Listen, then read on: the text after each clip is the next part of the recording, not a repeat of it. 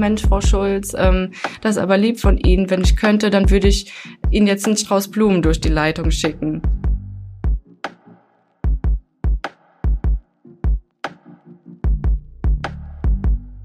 Und ähm, dann sagen die aber auch am Ende, ich weiß, sie können dafür persönlich nichts. Das war auch nicht persönlich gegen sie, aber ich musste meinem Ärger gerade mal Luft machen.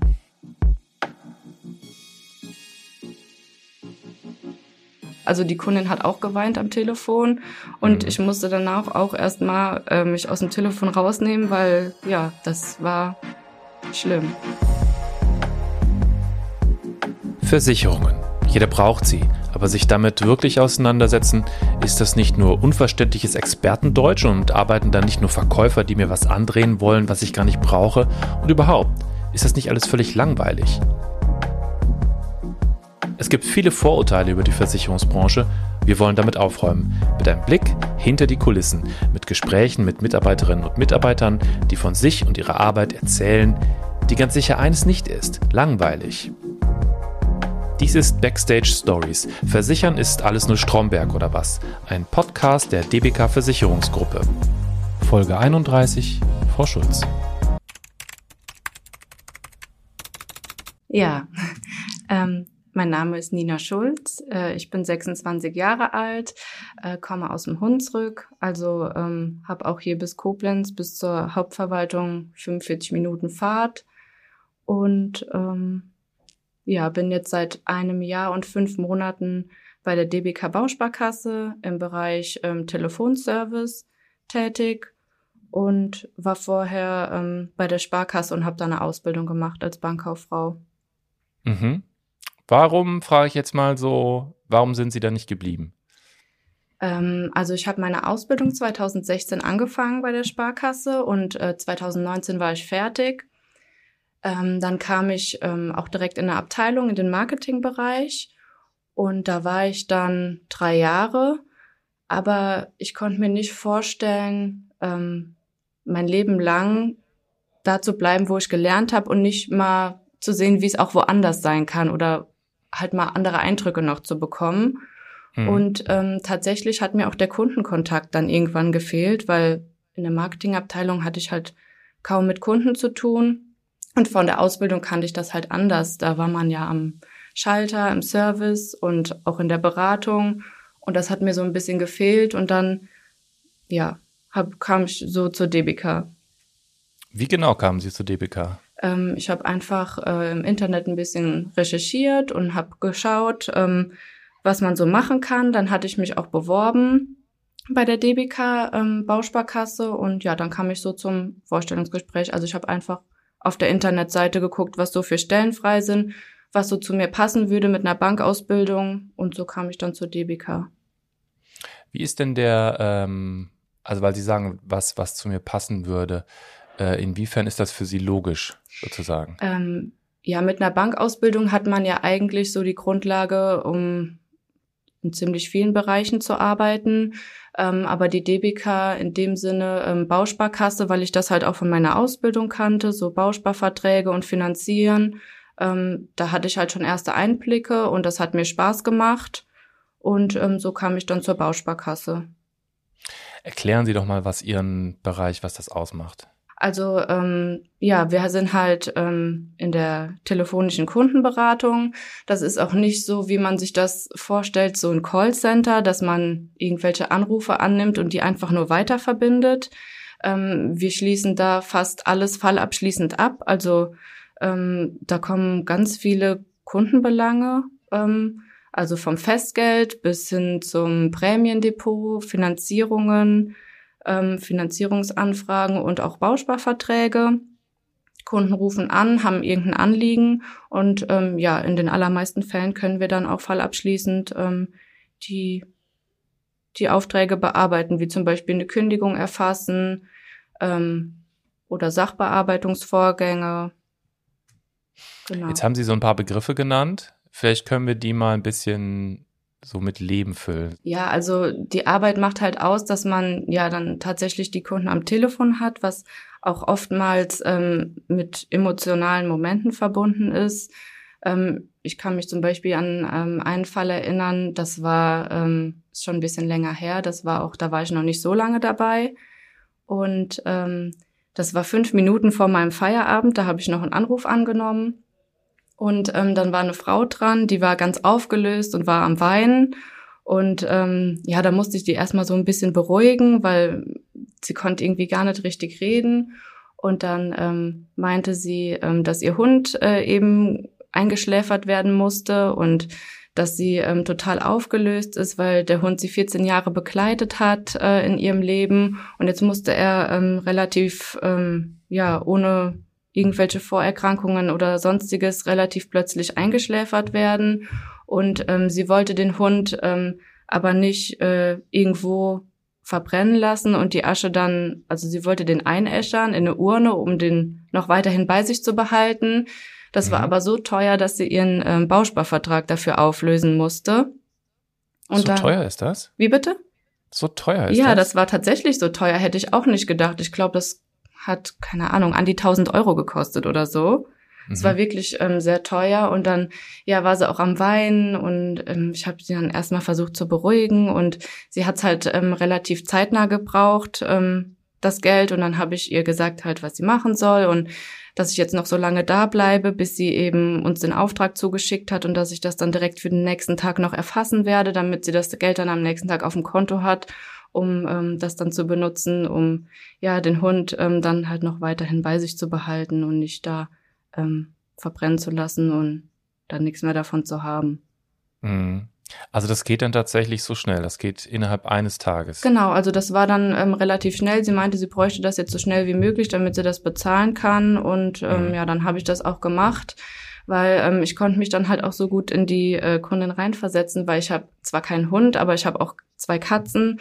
Und ähm, wenn man so Tiere hat und die gehören halt zur Familie. Also das ist halt schon so ein Familienmitglied. Und dann, ähm, ja, habe ich auch gesagt, wir kriegen das hin. Und ich war danach auch total fertig. Also ich war auch danach erstmal, ja. Was ist das denn, was Sie da genau dann machen müssen, um diesen Vorgang zu starten? Vielleicht können Sie das mal erzählen. Mm, ja, also die Kundin schickt uns dann einen schriftlichen Auftrag zu mit ihrer Bankverbindung und einer Unterschrift und zu wann sie das Geld dann halt haben möchte. Und ähm, dann kommt das halt bei uns an. Und dann ähm, muss ich erstmal ein paar Sachen prüfen, wie die Unterschrift und die Bankverbindung, ob die bei uns hinterlegt ist. Also muss erstmal nachgucken, ob das, ob es sich auch um die Kundin handelt. Mhm. Und ähm, dann muss ich das ähm, bei uns im System erfassen und dann kann ich da halt ein Datum angeben, zu wann wir es auszahlen. Und dann ähm, ja, habe ich das direkt noch ähm, in den Computer eingegeben. Und dann, ähm, wenn das eingegeben ist, bekommt die Kundin dann auch ähm, eine schriftliche Bestätigung nochmal per Post zugeschickt. Mhm. Ähm, ja, das überschneidet sich dann. Die Auszahlung kam dann natürlich vor der Post, weil ich das direkt für den nächsten Tag dann fertig gemacht habe. Aber wenn die ähm, Kunden das zum Beispiel erst in drei Monaten brauchen, bekommen die dann vorab auch schon mal eine schriftliche Bestätigung von uns. Das ist Telefonat. Ähm, da rief auch eine Kundin an ähm, die ähm, hatte einen Darlehensvertrag bei uns, also einen Kredit ähm, aufgenommen für ähm, einen Hauskauf. Und ähm, das war auch noch gar nicht so lange her, drei, vier Monate vielleicht, ähm, dass sie das Haus gekauft hatte. Und ähm, dann rief sie mich an und fragte, ähm, was es für Möglichkeiten geben würde, ähm, den äh, Kredit vorzeitig wieder zurückzuzahlen. Und dann habe ich mhm. gefragt, ähm, wie es dazu kommt und dass es ja noch gar nicht so lange her ist. Dann meinte sie, ja, ähm, sie hätte das Haus gekauft ähm, für ihre Tochter. Die Tochter war krebskrank und ähm, für die Tochter und ihre Enkelkinder eben, dass die ein Zuhause haben und dass sie sich darum keine Gedanken machen muss, gerade mit der Krankheit, weil sie da auch so viel eingebunden ist mit Therapien und so weiter, dass sie einfach ein Zuhause hat, äh, in der Nähe auch ähm, mit ihren Kindern und also mit ihrem mit ihrer Tochter und ihren Enkelkindern. Und dann sagte sie aber, ähm, dass die Tochter jetzt plötzlich verstorben sei und dass äh, die Kinder jetzt zum Vater ziehen würden und dass sie das Haus jetzt nicht mehr braucht und dass sie das jetzt wieder verkaufen will und dass ähm, den Kredit dann eben vorzeitig zurückzahlen möchte. Hm. Traurige Geschichte. Ja. Also sie klingen so, als ob sie sich heute auch in Erinnerung doch mal, als ob sie es so trifft. Ja, das hat mich auch getroffen. Also ich war tatsächlich ähm, danach, also die Kundin hat auch geweint am Telefon und mhm. ich musste danach auch erstmal äh, mich aus dem Telefon rausnehmen, weil ja, das war schlimm. Mhm. Vor allem ähm, sagte die Kundin eigentlich, also den Krebs hatte sie eigentlich überwunden, die Tochter. Und ähm, es stand nur noch eine letzte Operation an, wo irgendwas gemacht werden sollte. Und ähm, ja, bei der Operation hat sie es nicht geschafft. Gar nicht so einfach stelle ich mir jetzt vor, dann bei einer für sie ja völlig fremden Person dann so die richtigen Worte zu finden, oder? Mm, also ich, ja, das ist eine, tatsächlich schwierig. Ähm, vor allem, ja, versucht man ähm, dann erstmal zu trösten und ähm, beizustehen. Also äh, an der Stelle war man halt nicht eine fachliche Beratung, sondern mhm. hat halt auch ähm, ja mit dem Herz und mit den Emotionen war man dabei. Und dann habe ich sie erstmal versucht zu beruhigen, weil sie halt auch aufgelöst war, was sie jetzt mit dem Haus machen soll. Und dann habe ich ja. auch gesagt, dass wir das hinbekommen, dass wir auch Immobilienmakler ähm, haben, die das ähm, Haus auch ähm, vermarkten können und ähm, dass man dahingehend dann ähm, eine Lösung findet natürlich.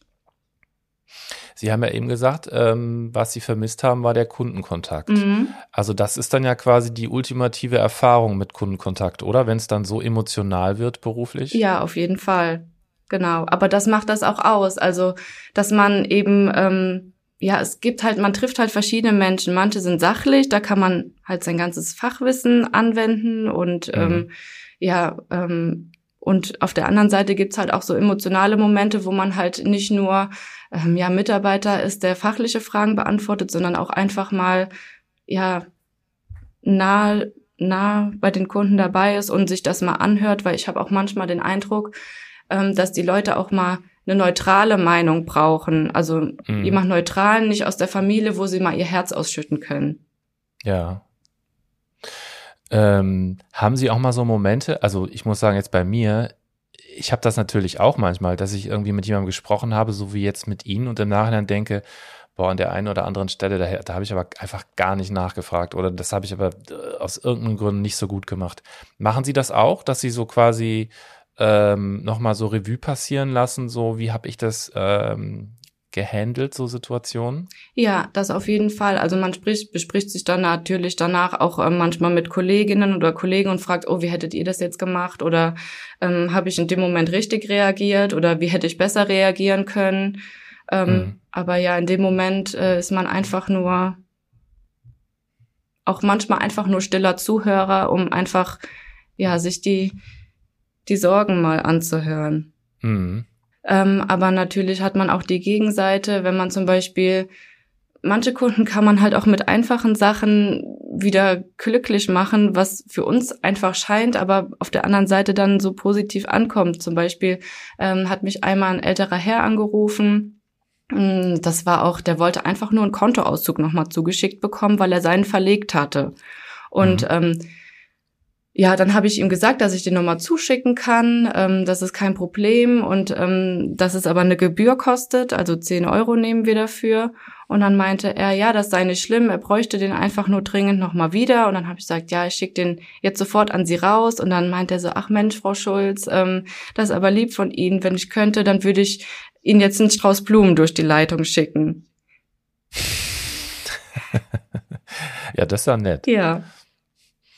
Das ist ja schön, wenn man dann auch so positive Gefühle mal so zurück. Ja, das oder? macht sich halt so, ja, das hält sich halt so die Waage. Wenn man dann merkt, ähm, wie man ähm, auch mit kleinen Sachen eine Freude machen kann, dann weiß man am Ende des Tages, wofür man das gemacht hat. Mhm. Haben Sie denn auch schon mal richtig Stress gehabt am Telefon? Oder Ärger gehabt oder?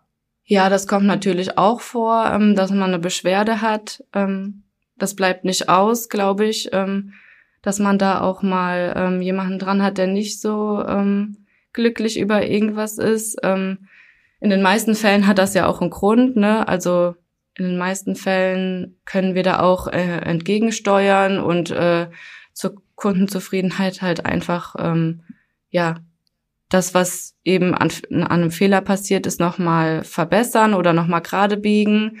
Und äh, manchmal ja, ist es halt einfach, ähm, müssen sich die Kunden mal Luft machen und ähm, dann sagen die aber auch am Ende, ich weiß, sie können dafür persönlich nichts, das war auch nicht persönlich gegen sie, aber ich musste meinem Ärger gerade mal Luft machen.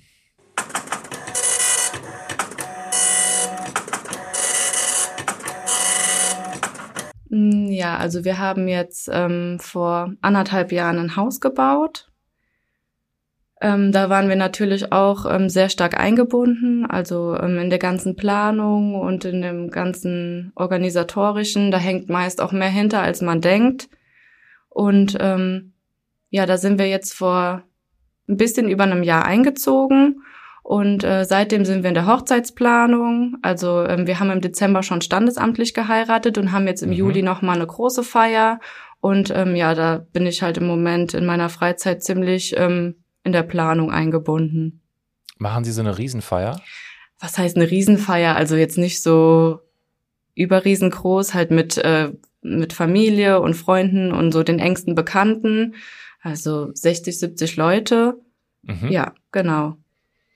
Und äh, irgendwo bei Ihnen in der Nähe oder haben Sie eine besondere Location, die Sie sich überlegt haben? Oder? Mm, ja, das ist tatsächlich bei uns in der Nähe. Da ist so ein Weiher. Also wir heiraten nicht in der Kirche, sondern ähm, machen eine freie Trauung. Das ist auch draußen. Ich hoffe, das Wetter spielt mit. Ähm, mhm.